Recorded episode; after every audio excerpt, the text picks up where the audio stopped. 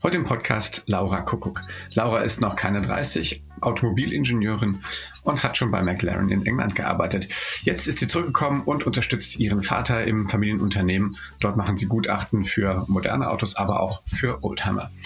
Laura macht viel im Bereich Social Media und hat sozusagen die Digitalisierung mit in diesen Job reingenommen, der eh schon digitalisiert ist, denn viele Verfahren, die man von früher kennt, die analog waren, sind heute auch schon digitalisiert. Ja, unter anderem restauriert Laura auch ein eigenes Auto, nämlich ein Fiat 600. Wenn ihr dazu etwas wissen wollt, dann empfehle ich euch auch mal in mein Nebenprojekt, und zwar das Classic Podcast, Podcast reinzuhören. Dort spreche ich mit Laura und meinem Kumpel Ron über ihre Restaurierung des kleinen Flitzers Fiat 600. Also viel Spaß mit Laura Kuckuck und der Digitalisierung im Automarkt. Das digitale Sofa mit Oliver Kemmern. Ja, hallo, herzlich willkommen zu einer weiteren Episode von Das digitale Sofa. Heute zu Gast aus Köln zugeschaltet Laura Kuckuck. Hallo Laura, wie geht's dir? Hi Oliver, vielen Dank, dass ich dabei sein darf. Gerne. Ich freue mich, dass du dabei bist und äh, ja, alles äh, klar bei euch, bist du fit? Absolut, ja. Also verrückte Zeit, ich meine, kennen wir alle, aber Gott sei Dank alle gesund und äh, ja, Corona-Krise gut überstanden. Oder noch ja, am Überstehen. Ja, genau, noch am Überstehen, wie wir, glaube ich, alle. Äh, geht, er, geht er jeden Tag irgendwie weiter und, und immer neue Auflagen, aber ähm, man passt sich den Umständen ganz gut an, würde ich sagen. Ja, ähm, ich habe, äh, wir, haben, wir haben schon mal im Vorgespräch gesprochen. Du hast äh, einen sehr, sehr spannenden, finde ich aus, meiner Sicht als auch als Oldtimer-Fan einen sehr spannenden Beruf. Du bist nämlich äh, Gutachterin für für Kfz. Ähm, erzähl dir mal ein bisschen, wie was, wie war deine deine Geschichte bis hierhin? Wie ähm, wie bist du auf die Idee gekommen, so einen so einen Job zu machen? Was machst du genau in so einem Job? Ähm, erzähl dir mal ein bisschen. Fang mal vorne an. Ja, vorne an ähm, fängt das Ganze, seitdem ich eigentlich klein bin, dass mein Vater ähm, das Büro, das Ingenieurbüro Kuckuck gegründet hat und ähm, als Oldtimer-Sachverständiger sich ähm, ja, spezialisiert hat, insbesondere auf die Authentifizierung von Fahrzeugen. Und ähm, ich natürlich irgendwie, ja, genauso wie mein Bruder, wir früh immer davon mitgerissen wurden. Also Oldtimer waren für uns immer ein Alltags Fahrzeug auch und ein, ein tagtäglicher Begleiter. Und dementsprechend, ähm, ja, Benzin fließt auf jeden Fall durchs Blut. Und auch, ähm, ja, die, also diese Technik, die hat er uns immer mitgenommen und, und ich habe früh das Schrauben dann angefangen zu lernen und, und, und irgendwie, man muss, wenn man Oldtimer im Alltag fährt, muss man schrauben können. Ähm, und dementsprechend war eine Technikaffinität immer da. Und später habe ich dann beschlossen, okay, dann gehe ich auch, ja, gehe ich auch diese Route weiter und, und habe dann Maschinenbau, Fahrzeugtechnik studiert. Ähm, habe aber trotzdem erst so einen kleinen Schlenker nochmal gemacht, weil irgendwie will man dann doch so sein eigenes Auto auch entwickeln.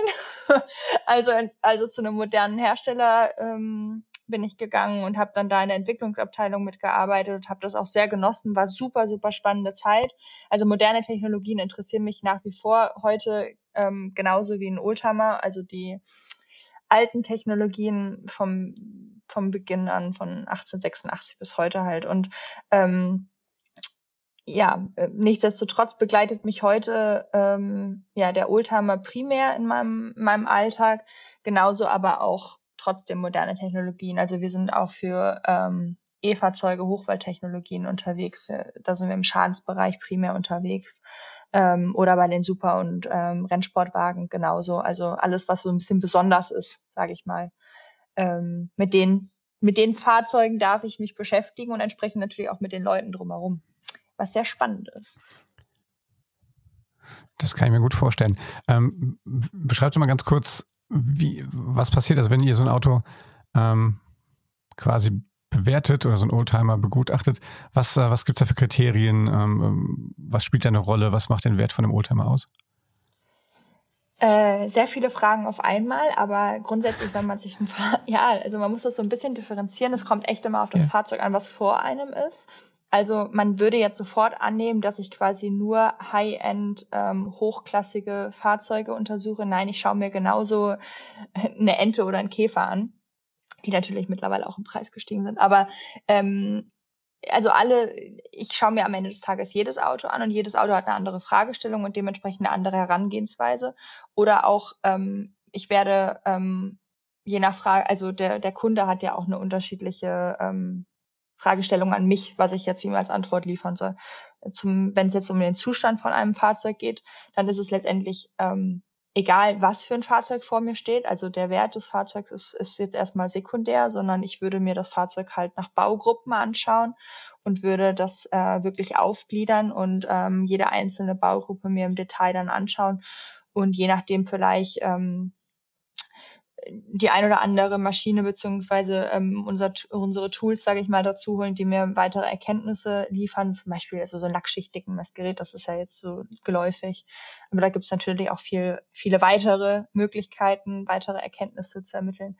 Aber genauso könnte es natürlich auch sein, dass jetzt die Fragestellung kommt, was du gerade kurz gesagt hast, ähm, die Wertfindung von einem Fahrzeug. Also ähm, eine Marktanalyse gehört sicherlich dazu und ähm, je weniger das Fahrzeug vertreten ist auf dem Markt, also je seltener das ähm, Fahrzeug letztendlich noch vertreten ist, beziehungsweise vielleicht auch jemals produziert wurde, desto schwieriger wird natürlich eine Marktanalyse, weil im Zweifelsfall gar kein Markt vorhanden ist. Wenn wir jetzt über ein Fahrzeug reden, was dreimal produziert wurde, ähm, dann ist natürlich der Markt, sage ich mal, nicht vorhanden, weil die drei, ja, also sehr selten, sage ich mal, gehandelt werden, wenn sie überhaupt noch überlebend sind.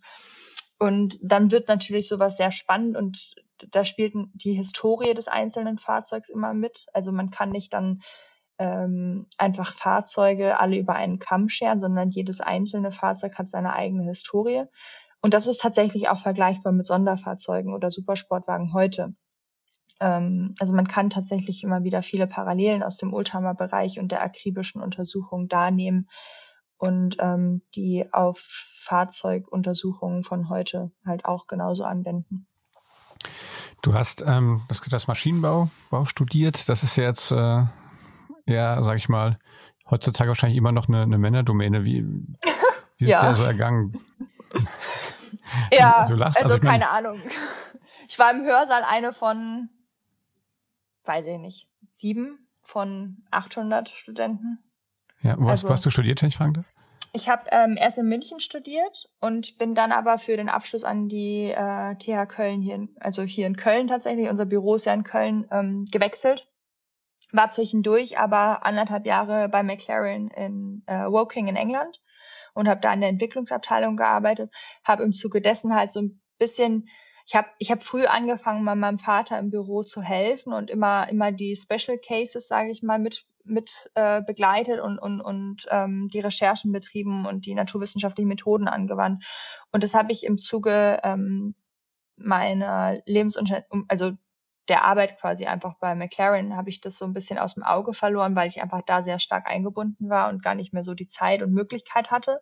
Natürlich dann auch irgendwie örtlich gesehen, auch wenn wir sehr, sehr viel reisen, also alles, was in England war, habe ich natürlich dann übernommen, aber das dann, was in Deutschland oder in Italien im Zweifelsfall war, dann nicht.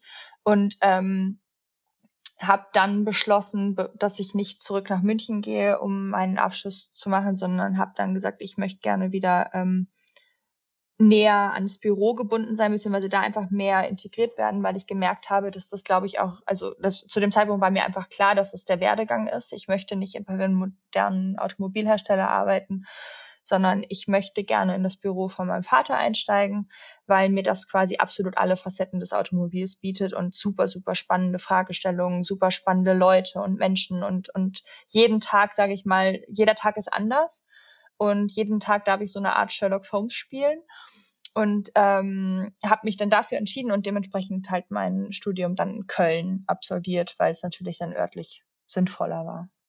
Genau. Ähm, McLaren ist ja, sag ich mal, vielleicht für alle, die, die sich nicht so im automobilen Bereich auskennen, ist natürlich, sag ich mal, wirklich so eine, so eine Edelsportwagen-Schmiede, kann man das so sagen, viel im Rennsport unterwegs, sehr teure Straßensportwagen. Wie, wie kommt man denn da hin?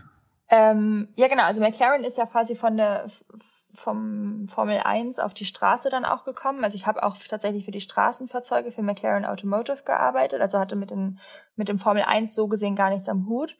Ähm, wie man da hinkommt, äh, indem man sich einfach, ja, brave, wie man halt so ist, einfach auf so ein Sommerpraktikum beworben hat und äh, glücklicherweise einen Slot bekommen, damals im Body Engineering, also quasi im Karosserieentwicklungsbereich, also das, das, das wirklich die, sage ich mal, die Kartierarbeit, also die wirkliche Entwicklung und, und Arbeit der ähm, einzelnen Flächen kreieren äh, von den Fahrzeugen im CAD, also am Computer.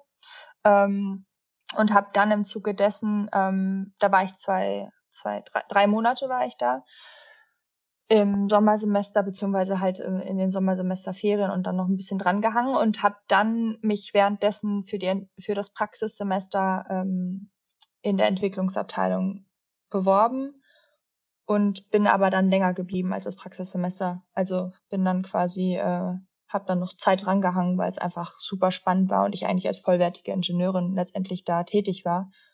Ähm, und habe mich dann eher dazu zwingen müssen, sage ich mal, ein Stück weit auch wieder zurückzukommen und zu sagen, Gott, das Studium ist ja schon wichtig, muss jetzt schon noch beenden. Also ich habe immer nebenher studiert, ich habe es nie aus den Augen gelassen, aber da musste man ja schon auch mal irgendwann den Abschluss immer hinlegen. Wie ist das in, in England? Ist da, die, ist da die Frauenquote eine andere als, als hier in diesen nee. Ingenieurberufen? nee, gar nicht. Also ähm, gut, McLaren ist natürlich, wenn man das jetzt vergleicht mit Porsche oder, oder BMW oder Audi oder so, ist natürlich eine super kleine Stube. Also zu dem Zeitpunkt waren wir irgendwie 1500 Leute ähm, im Automotive. Wenn man darüber nachdenkt, wie viele Fahrzeuge die parallel tatsächlich entwickelt haben und, und produziert haben, die produzieren ja alles selber, ist ja Handanfertigung.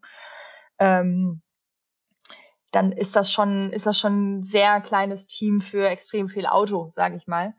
Ähm, und selbst da waren nicht viele Frauen. Also äh, man hat halt in jedem Team, sage ich mal, irgendwie ein, zwei Frauen mal hier gehabt. Klar, HR-Department, also so, ähm, sage ich mal, frauenlastigere Depart ähm, Abteilungen waren natürlich auch auch da lastiger äh, mit Frauen, aber jetzt alles so, was ins Technische wirklich reingeflossen ist, war, war die Frauenquote auch da sehr gering.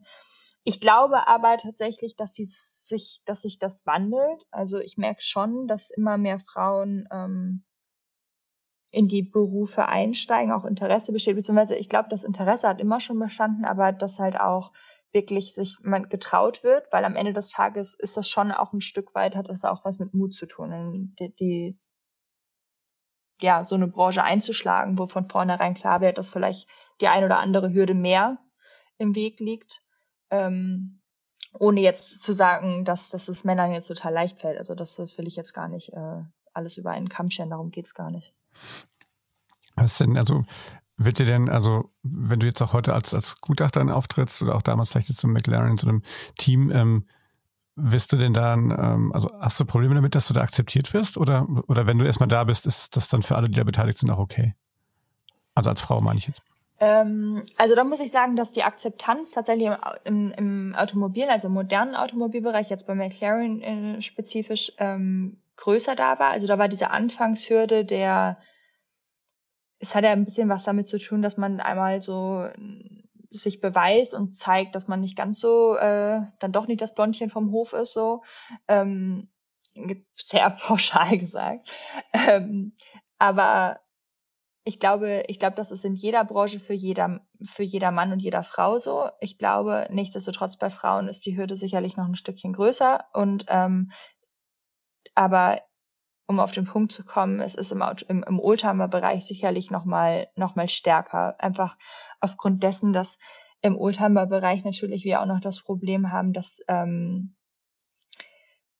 ja, also ich meine, es wird immer, die Szene wird immer jünger, es werden immer, immer, immer mehr jüngere Leute, ähm, gerade durch auch durch den Prozess der Digitalisierung mehr ähm, integriert und auch ähm, finden mehr Anschluss und mehr Kommunikation findet dahingehend statt.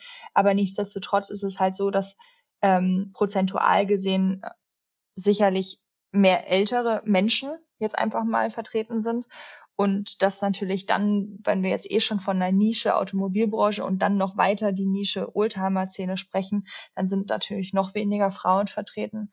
Und ähm, die wenigen, die halt da sind, die müssen sich, glaube ich, schon schon anständig beweisen. Und aber es gibt sehr viele sehr tolle und super kompetente und unglaublich ja äh, trotzdem enthusiastische Frauen da draußen, die diese Oldtimer-Welt sehr positiv rocken.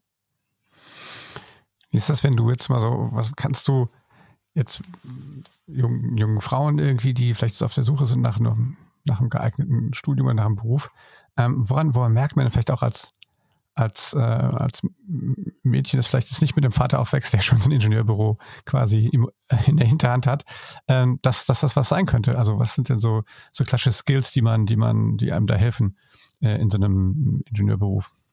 Ähm, ja gut, also die Technikaffinität ist jetzt mal, äh, sage ich mal, die Basis zu allem. Dann ähm, sollte man aber, glaube ich, ähm, sich auf jeden Fall als Frau die Möglichkeit haben, sich auf Situationen halt unterschiedlich einzugehen. Also man sollte sich schon so ein bisschen mit der Psychologie der Menschen und mit dem Gegenüber und ähm, auseinandersetzen und da ähm, früh lernen, einfach eine gewisse Agilität zu entwickeln und auch äh, die Kommunikation dementsprechend anzupassen, so dass man, dass man immer ja die Möglichkeit hat, zum einen natürlich sein Wissen, was man, was man hoffentlich erarbeitet und, und aufgebaut hat, zu präsentieren, aber andererseits das halt in angemessener Umgebung. Das ist sicherlich, das erzähle ich jetzt nichts Neues, das wird in jeder Branche genauso sein. Ähm, aber ich glaube, dadurch, dass es halt einfach eine sensible Branche ist, in der die Frauenquote sehr gering ist, müssen die Frauen sicherlich darauf nochmal ein Stück weit mehr Wert legen. Ähm, nichtsdestotrotz, ganz am Ende des Tages zählt einfach das, ich glaube tatsächlich daran, man sollte das verfolgen, hinter dem man zu 100 Prozent steht und wofür man quasi flammt. Und wenn man ähm, ja für die Automobilbranche und welcher Bereich es letztendlich auch ist, ich meine, das ist eine super breit gefächerte Branche. Es gibt super spannende Bereiche, die man, die man so gar nicht so geläufig ist. Also man denkt ja vielleicht jetzt so klischeemäßig, dass der normale Fahrzeugtechnikingenieur halt irgendwo in einem Büro sitzt und ein Zahnrad entwirft. Und es gibt aber ähm, super spannende im Entwicklungsbereich, gibt super spannende Bereiche, es gibt super spannende Testingenieure und, und da gibt es super spannende Bereiche, wo man gar nicht ähm, ja unterschiedlich stark auch in die Technik, sage ich mal, oder mit der Technik konfrontiert wird. Ähm, ansonsten, ja, also ich glaube, wenn man, wenn man, wenn man eine Liebe zu etwas hat und eine Affinität, dann sollte man der einfach folgen und unabhängig davon, ob jetzt die Frauenquote in der Branche groß oder also gering ist oder oder oder oder stark vertreten ist. Ähm, ich glaube, darauf sollte man niemals seine seine Entscheidung basieren. Dann nee. Ich glaube, was du ja schon gesagt hast, ich glaube, einfach mal vielleicht irgendwo mal reinschnuppern, auch mal ein Praktikum irgendwie äh, in so einem Kontext machen, beim Girls Day vielleicht mal vorbeischnuppern. Ähm, das ist ja sicher auch, ne, nimmt ja vielleicht auch ein bisschen so die, die Scheu davor. Ja, aber ich das, glaube nicht, äh, zu, Entschuldigung, zu aber ja. auf gar keinen Fall nur, nur auf so Girls Days oder, oder, oder auf Frauen spezifisch ähm, abgerundete Tage, sondern schon raus in die Welt, wie sie real life ist. Also ich, ich, ich finde so Girls Days super klasse und, und, und ich, ich supporte das auf jeden Fall, aber ich finde, genau wie du das anfangs gesagt hast, ein Praktika und wirklich raus in die Welt und, und sich dafür mal schnuppern und sich auf gar keinen Fall vom ersten Praktika abtun lassen. Also keine Ahnung, ich weiß nicht, wie viele zigtausend Praktika ich in meinem Leben gemacht habe. Und ähm, ich glaube, das ist generell halt auch wieder total wichtig, um überhaupt zu finden. Man hat immer eine Vorstellung von einem Beruf aber man, die Vorstellung ist meist äh, nicht die Realität, sowohl im positiven als auch im negativen Sinne. Und ich glaube, man sollte einfach offen für die Welt da draußen sein dann. Das auf jeden Fall. Ähm, ich glaube, das ist sowieso, glaube ich, gut neugierig sein, ne? immer wieder gucken und äh, sich erstmal nicht abschrecken lassen, sondern Sachen angucken. Das, das gilt allgemein, da bin ich, bin ich ganz, ganz bei dir. Ich muss sagen, Gott, ich habe über 20 Jahre vor dir äh, Maschinenbau studiert. Und ich sagte, da warst du noch nicht, da war es, war es genauso. Da hatte ich, glaube ich, in den letzten 20 Jahren nicht viel getan. Also da ist durchaus Luft nach oben, glaube ich, ähm, um, um da auch zu gucken und mehr Diversität in, in solche Berufe auch auch zu kriegen. Und ähm, ich hoffe, dass ja ein paar auch jetzt äh, zuhören und äh, hören, was du für eine Karriere gemacht hast. Und vor allem, ich glaube, wirklich ein Praktikum in England machen oder beziehungsweise in England mal arbeiten, gerade im Automobilbereich, ist total cool ich weiß nicht, du fährst eine Elise, glaube ich, ne? Oder eine Lotus Elise. Ja. Ich habe damals in, in, bei Lotus Praktikum gemacht. Das ist schon sau cool. cool. Ja. ja, ja. Und das ist, das ist ja schon eine ganz andere Art da.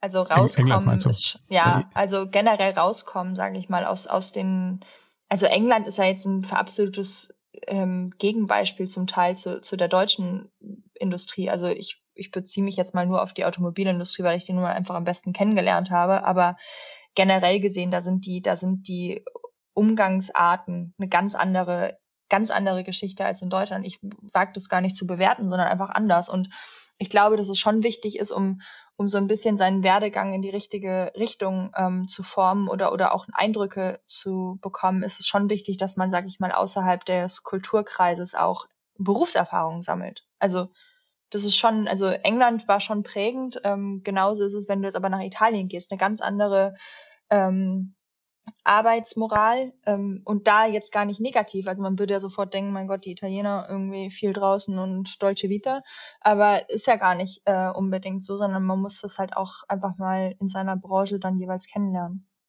Die, ähm, das ja deine Branche, ist ja wirklich eine, das ist eben seit 1800, schieß mich tot irgendwas, 56 oder sowas, ne? 86. Gibt's Automobilbau. Ähm, 86, sehr gut, danke. Ähm, was, was würdest du sagen, was ist, ähm, wir haben ja im Vorfeld auch drüber gesprochen, das Thema Digitalisierung. Ähm, wo, wo merkst du das jetzt äh, konkret äh, in, in, auch in deinem Beruf? Äh, werden da auch jetzt nicht nur im Neuwagenbau, sondern auch gerade im, im, im, im, im Bereich mit Tools, was du eben gesagt hast, findet da auch was in der Digitalisierung statt oder sind die, sind die Tools genauso analog geblieben, wie sie noch vor, vor 100 Jahren waren? Nee, gar nicht. Also ich meine, die Automobilindustrie ist ja genauso im Wandel und da ist die auch der Oldtimer-Bereich auch im Wandel. Also ich glaube ähm, sicherlich immer ein Stück weit zeitversetzt, aber in der Automobilindustrie, die Industrie 4.0 ist, äh, ist schon seit sehr langer Zeit äh, ein Begriff. Ich denke, dass seit den 70er Jahren de, der Begriff Digitalisierung mehr oder minder in den Sprachgebrauch einen Zug gefunden hat. Also das sind jetzt nicht Sachen, die, äh, die hier ab ja, ab von der Normalität oder dem Alltag sind. Wir, wir kennen alle das Thema autonomes Fahren, wir kennen das Thema Elektrizität oder alternative Antriebstechnologien. Also da passiert schon sehr, sehr viel. Ähm, ich habe mir letztens auch so eine Studie tatsächlich von McKinsey durchgelesen, wo es tatsächlich war, dass, dass die äh, besagt hat, dass irgendwie rund 20 Prozent der Kunden ähm, die Automarke wechseln würden. Also man muss dazu sagen, dass äh, ein Großteil der Kundschaft tatsächlich ähm, zu einer Automarke tendiert. Also wenn man Audi-Fahrer ist, dann hat man irgendwie, dann, dann kauft man nur Audi, weil man halt von der Marke einfach begeistert ist. Und das ist ein Großteil der Kundschaft da draußen oder der Gesellschaft. Und 20 Prozent der Kunden wären tatsächlich bereit dazu, die Automarke zu wechseln, wenn diese Connectivity-Angebote ähm, besser wären oder, oder besser aufgestellt werden von der, von der anderen Automarke. Und Connectivity ist ja nichts anderes als dieser Digitalisierungsprozess und die Einbindung des Automobils in, in, ja, in die digitale Welt. Und das findet am Ende des Tages die, zeitversetzt auch mit dem Thema Oldtimer dann wieder statt. Also das ist sicherlich ein, ein alltäglicher Begleiter, ja. Wie viel, also wie, wie müsst ihr denn auch, ähm, oder du jetzt im, in der Ausübung deines, deines Berufs, wie viel, ähm, sag ich mal, muss man da auch da permanent dann neu dazulernen? Also jetzt nicht, jetzt nicht auf die einzelnen Autos bezogen, sondern eher, weil sich vielleicht Technologien auch verändern oder es neue Tools gibt, die, die vielleicht auch mit KI oder sowas, die ihr direkt einsetzen könnt. Ist, ist passiert da viel? Ja, am Markt? Voll. Jetzt gar nicht also, bei den also Herstellern, sondern eher bei euch so im, im Tooling oder so? Auch, ja. Also ähm, genauso, wenn ich drüber nachdenke, wie wir vor zehn Jahren ähm, noch noch Untersuchungen durchgeführt haben mit wir, wir wenden ja viele naturwissenschaftliche forensische Methoden an. Ähm, da war ist zum Beispiel das Thema, dass man früher oftmals zerstörend prüfen musste. Also man hat zum Beispiel Material aus dem Fahrzeug raustrennen müssen, um es ins Labor zu schicken, oder man hat vielleicht äh, vor Ort was mit Säure ähm, ja anwenden müssen, um dann natürlich auf die Erkenntnis zu gelangen. Und, und, und heute gibt es da Technologien, die uns das ermöglichen, komplett non-invasiv und, und auch ähm, jederzeit überall einsetzbar zu sein. Also transportabel zu sein. Also auch hier findet natürlich viel statt. Das hat teilweise mit Digitalisierung, als aber auch einfach grundweg mit der, mit der technologischen Weiterentwicklung zu tun. Ähm, aber nichtsdestotrotz muss ich mich ja genauso mit den modernen Technologien auseinandersetzen, weil ich habe anfangs gesagt, dass ich nicht nur Oldtimer ähm, bewerte, sondern oder oder mich damit auseinandersetze, sondern auch für alle Spezialfahrzeuge. Also wenn ich jetzt E und an, also neue Antriebstechnologien vertreten wir genauso oder oder mit denen beschäftigen wir uns genauso. Also muss ich da natürlich auch auf dem neuesten Stand sein und und letztendlich natürlich jeden Tag dazulernen. Und das liegt aber auch so ein bisschen im Naturell, sage ich mal. Als Ingenieur ist man natürlich genau davon begeistert. Man ist ja von dieser Technik und von der Weiterentwicklung ähm, angetan und, und, und freut sich eigentlich auch darauf, sich immer da weiterzubringen. Auf jeden Fall. Ähm, Begeisterung ist eine schöne Überleitung jetzt. Ähm, du, du bist nämlich viel äh, im, im Bereich Social Media unterwegs, ähm, auch gerade in deiner Funktion halt als, als, ähm, als Gutachterin und Ingenieurin. Und wenn man da so ein bisschen dir da folgt, du hast immer wieder auch mal, äh, dann zeigst du auch schöne Autos. Auf der anderen Seite aber auch immer wieder mal dich sozusagen im Einsatz äh, mit irgendwelchen Tools und so weiter und so fort. Äh, welchen, welchen Stellenwert spielt äh, Social Media bei, bei dir jetzt persönlich, aber auch jetzt für, für euer Unternehmen?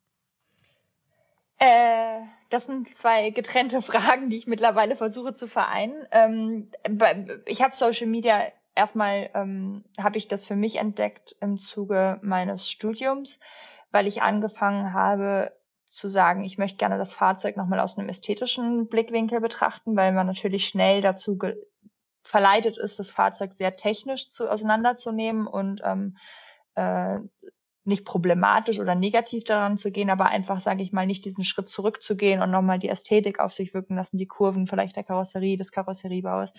Und ähm, ich habe dann im Zuge dessen beschlossen, dass ich gerne ähm, mal einfach die Kamera nicht nur aus, aus dem arbeitstechnischen Hintergrund in die Hand nehme, sondern eigentlich so ein bisschen aus so einem fotografischen, ähm, ästhetischen Blickwinkel ähm, das Fahrzeug dann letztendlich fasse und habe dann ähm, angefangen, viel für Online-Magazine zu schreiben und die Fotos zu publizieren. Und da ist natürlich sowas wie Instagram das absolut perfekte Medium, weil letztendlich ist die ist die Idee dahinter gewesen, ein, ein Bild zu tran transportieren und, und zu verbreiten und ein ästhetisches Bild. Und ähm, und sicherlich ein Stück weit auch eine Message. Und, und ja, so, so ist das quasi gewachsen. Und das ist erst als mein privater Account, sage ich mal, gewachsen. Und ich habe dann die über die letzten anderthalb Jahre ähm, den Account immer mehr auch auf unser Büro aufgemünzt, beziehungsweise da die Leute, die Community halt immer mehr da mitgenommen, weil ich halt gemerkt habe, dass zum einen das Interesse besteht, zum anderen ähm, da tatsächlich auch viel Aufklärung bedarf, weil das gar nicht so ein, so ein alltäglicher Job ist, den ich tatsächlich da ausübe in, in, oder, oder wir im Büro halt ausüben. Ähm, und die Art der Arbeit oftmals gar nicht so international vertreten ist. Und zum anderen auch ich natürlich ein Stück weit ähm, die Möglichkeit habe, ja, weitere Frauen, jüngere Leute anzusprechen und denen so ein bisschen zu zeigen, ja, die, die automobile Welt ist, ist, ist tolle, superklasse, High-End-Fahrzeuge, aber es ist auch irgendwie immer ein sympathische, sympathisches, kleines 0815 Auto dabei oder, oder es ist ähm, super spannende Fragestellungen, mit denen man sich intensiv beschäftigen kann. Ähm, also so ein bisschen, sage ich mal, die Breitband, äh, also diesen ganzen breiten Band einfach mal aufzuspiegeln und auch einfach zugänglich zu machen, um, um, um den Leuten eine, vielleicht ein Stück weit einen anderen Einblick zu geben und eine Zugänglichkeit zu dem, zu dieser Welt. Da ist, muss man natürlich aber dazu sagen, dass, dass ich das am Anfang ganz, es ganz schwierig betrachtet habe. Die Idee war schon vor ein paar Jahren, dass ich das mehr integriere und aus dem Büro auch tatsächlich preisgebe. Ähm, ich natürlich immer ähm, selber oder oder oder immer das Problem hatte, dass ich gesagt habe, gut, aber wie wie schaffe ich es, die Integrität oder oder ja letztendlich meinen Kunden zu schützen, dass er sagt, okay, ich vertraue euch, dass ihr jetzt nicht einfach anfangt, morgen meine mein mein Fahrzeug zu publizieren oder meine Geschichte oder die Fragestellung, die halt damit verbunden ist.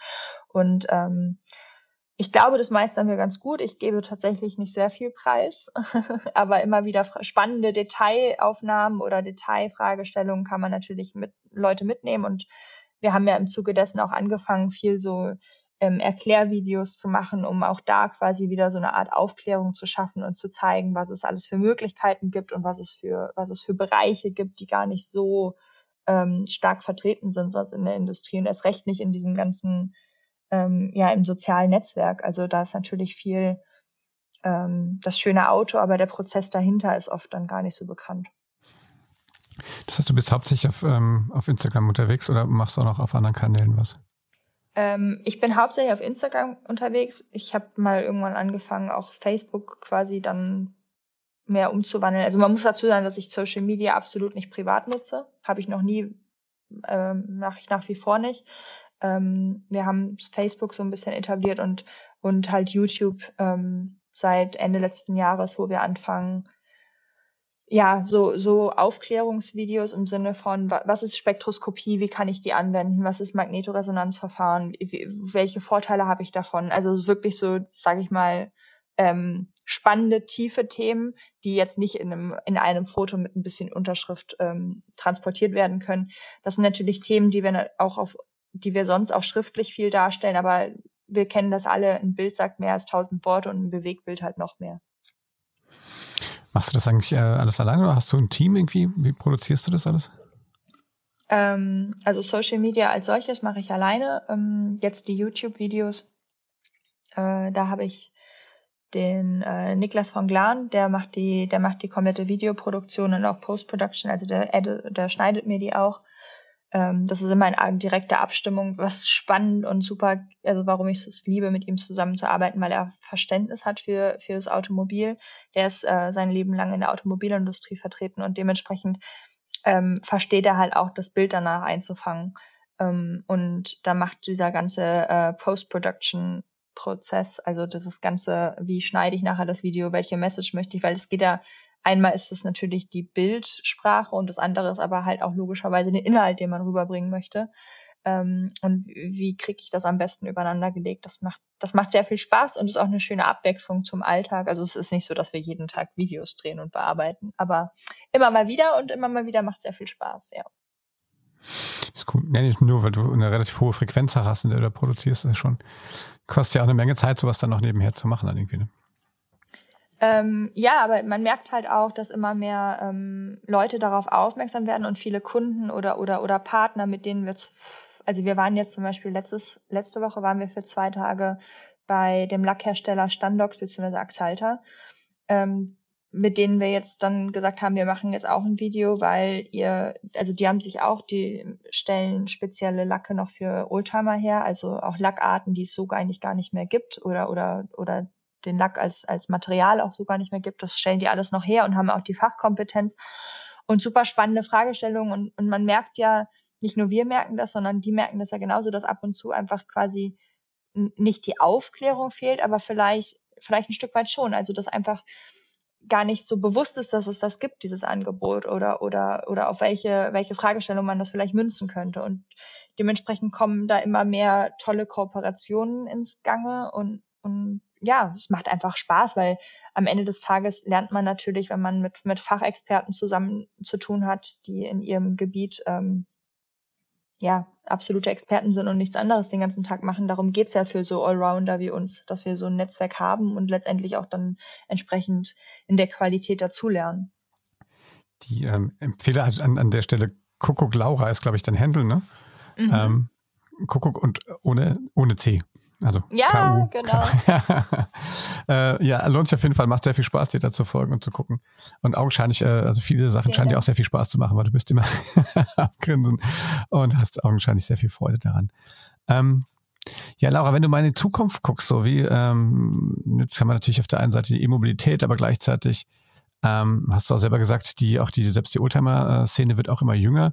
Ähm, was glaubst du, wo, wo entwickelt sich jetzt äh, sozusagen das, das Phantom hin? Gibt es die Leute, die, was ich, sage ich mal, im, im, Daily Driver ein E-Auto fahren und dann aber am Wochenende den, das Schätzchen aus der Garage holen? Oder ja. was, was glaubst du, was hast du für eine Hypothese?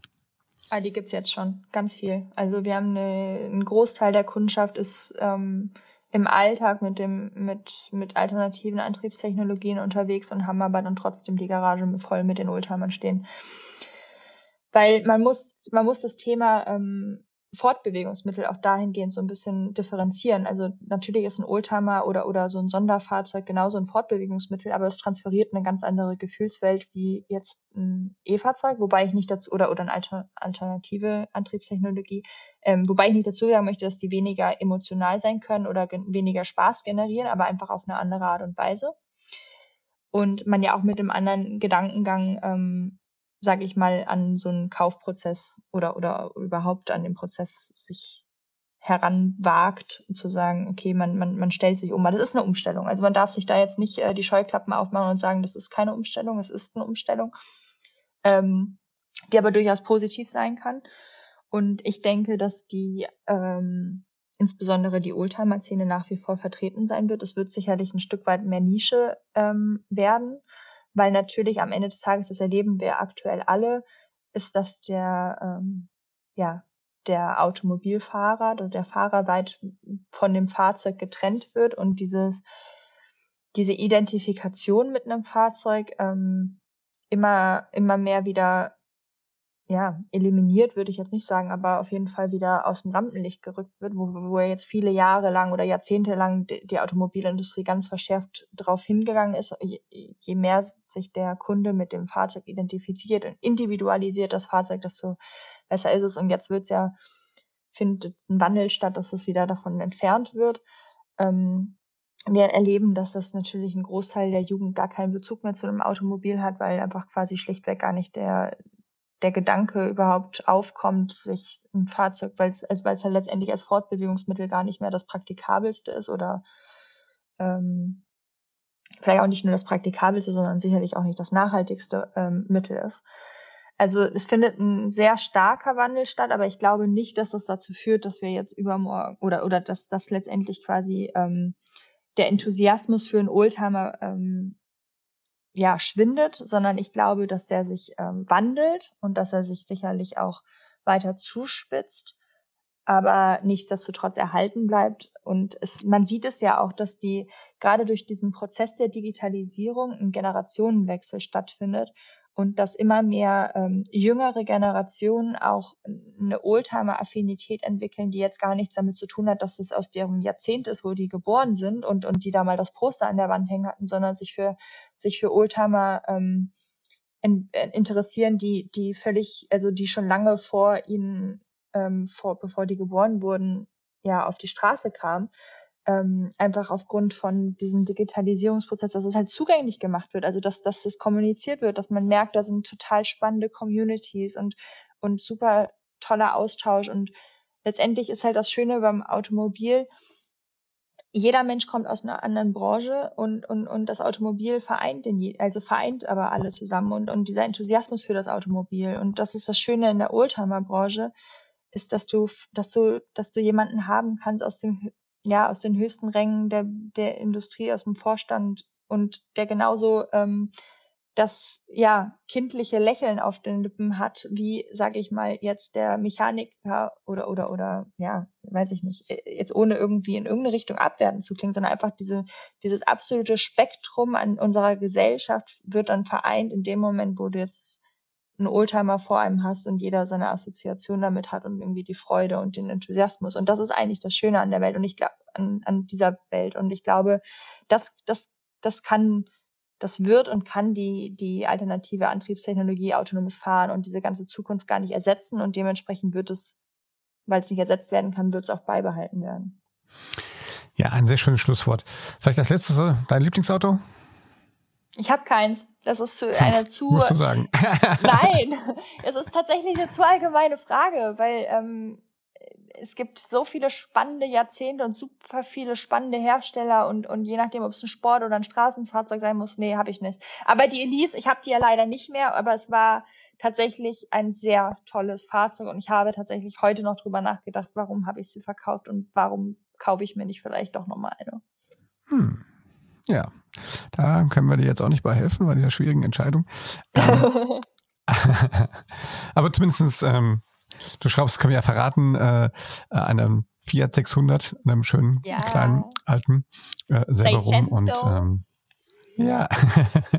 Irgendwann und, wird äh, der auch fertig. ja, natürlich, aber du weißt ja, der, der Weg ist das Ziel. Zumindest muss man als Oldtimer als Oldtimer-Besitzer, Fahrer und, äh, und sich drum Kümmerer braucht man einfach Geduld und eine Entschleunigung. Das finde ich persönlich das Coole an, an Oldtimern, dass bei aller Digitalisierung alles geht schneller, höher, weiter, ist, ist das immer was, wo man einfach auch nochmal ein bisschen wirklich äh, Ruhe findet und entschleunigt. Und du hast es eben auch schon gesagt, ne, man wird an der, an der Tanke oder irgendwo wird man einfach angesprochen und die Leute freuen sich mit einem über, über solche ähm, ja, ja, so ein bisschen so fahrendes Museum. Ne? Genau den Punkt, den du gerade gesagt hast, ist super spannend, weil ähm, man kommt zu Gesprächen und zu Situationen, die man sonst gar nicht hat. Also das, ich habe am Anfang mal gesagt, wenn man einen Oldtimer hat, muss man auch schrauben können. So, so, so ist, sage ich mal, die Technikaffinität bei mir ins Leben gerufen worden. Aber das ist, das ist negativ behaftet, wenn ich das einfach so dahin werfe, aber das ist eigentlich eine sehr positive Geschichte, weil wenn du am Straßenrand stehst und deine Kerzen mal wieder ähm, ja entruhst, sage ich mal, da, da, die wenigsten Leute halten nicht an und und und man kommt man kommt tatsächlich in sehr spannende, tolle Gespräche. Man hat immer wieder, ähm, man lernt super tolle Menschen kennen und das sind so Begegnungen, die kannst du, ja, die, die bringt der Oldtimer halt mit sich, sage ich mal. So, fertig jetzt. ja, ist richtig. Ne? Wie sagt man so schön, bei alten Autos trifft man nette Menschen. Und ähm, ja, wie gesagt, schön, dass du, dass du äh, die Zeit gefunden hast, dich mit mir hier ähm, äh, auszutauschen, was über, über deinen Werdegang ähm, erzählt hast und ähm, vor allen Dingen auch nochmal so einen schönen Ausblick auch gegeben hast, ne, wie auch verschiedene Welten zusammen äh, parallel wahrscheinlich auch in Zukunft existieren können. Ähm, gerade in, in einem Bereich Automobil, klassisches Automobil ähm, oder das Mobilität sich natürlich absolut verändert gerade und, äh, und wir wegkommen so von der, von den Ich habe jetzt ein Auto äh, Mentalität im alltäglichen Leben ähm, aber der, der Spaß an Technik und der Spaß an vor allen Dingen auch, auch ähm, sag ich mal, Automobilgeschichte, dass das äh, trotzdem immer wieder noch Fans findet, die dann da auch auf deine Dienstleistung dann zurückgreifen können und dürfen. Ähm, ja, wer mehr über ähm, Lauras äh, Fiat 600 wissen will, der kann auch mal in, in unser zweites Projekt, nämlich Classic Podcast reinhören. Da ähm, haben äh, der Ron Böse und ich mit Laura über den Fiat 600 und ihre Restaurierungsarbeiten äh, dort gesprochen. Können wir ja den Link in die Shownotes packen. Stimmt's, Laura? Ja, ja, absolut. Das war echt cool. Hat Spaß ja. gemacht. Das fand ich auch. Also vielen Dank nochmal für deinen Besuch. Ähm, Wenn es euch gefallen hat, dann gebt uns einen Daumen hoch oder fünf Sterne bei Apple Podcasts. Äh, ihr findet Laura auf den sozialen Medien äh, unter äh, Kuckuck Laura. Und äh, welche Webseite sollen wir denn kommunizieren? Du hast ja gleich auch noch eine eigene, so einen eigenen Blog. Ne? Sag du einfach mal, wo kann man dich im Web sonst noch finden? Ähm, unter www.kuckuck.com. Ja, das ist die beste Adresse. Sehr gut. Also, wenn ihr ähm, Fragen an Laura habt, wenn ihr einfach sehen wollt, was sie für tolle Projekte macht, dann folgt ihr, meldet euch bei ihr. Ähm, Laura, es hat mir sehr viel Spaß gemacht. Schöne Grüße nach Köln und ja, äh, bleibt gesund. Mir auch. Vielen Dank. Hat sehr viel Spaß gemacht. Also war eine große Freude, mit dir zu reden. Und ja, bei Fragen bitte fragen. Und ansonsten wünsche ich dir auch noch einen schönen Abend. Danke. Und kauft euch alle Oldtimer. Das ist ein gute, gut ja, investiertes Geld. Auf jeden Fall. Bis dann. Tschüss. tschüss.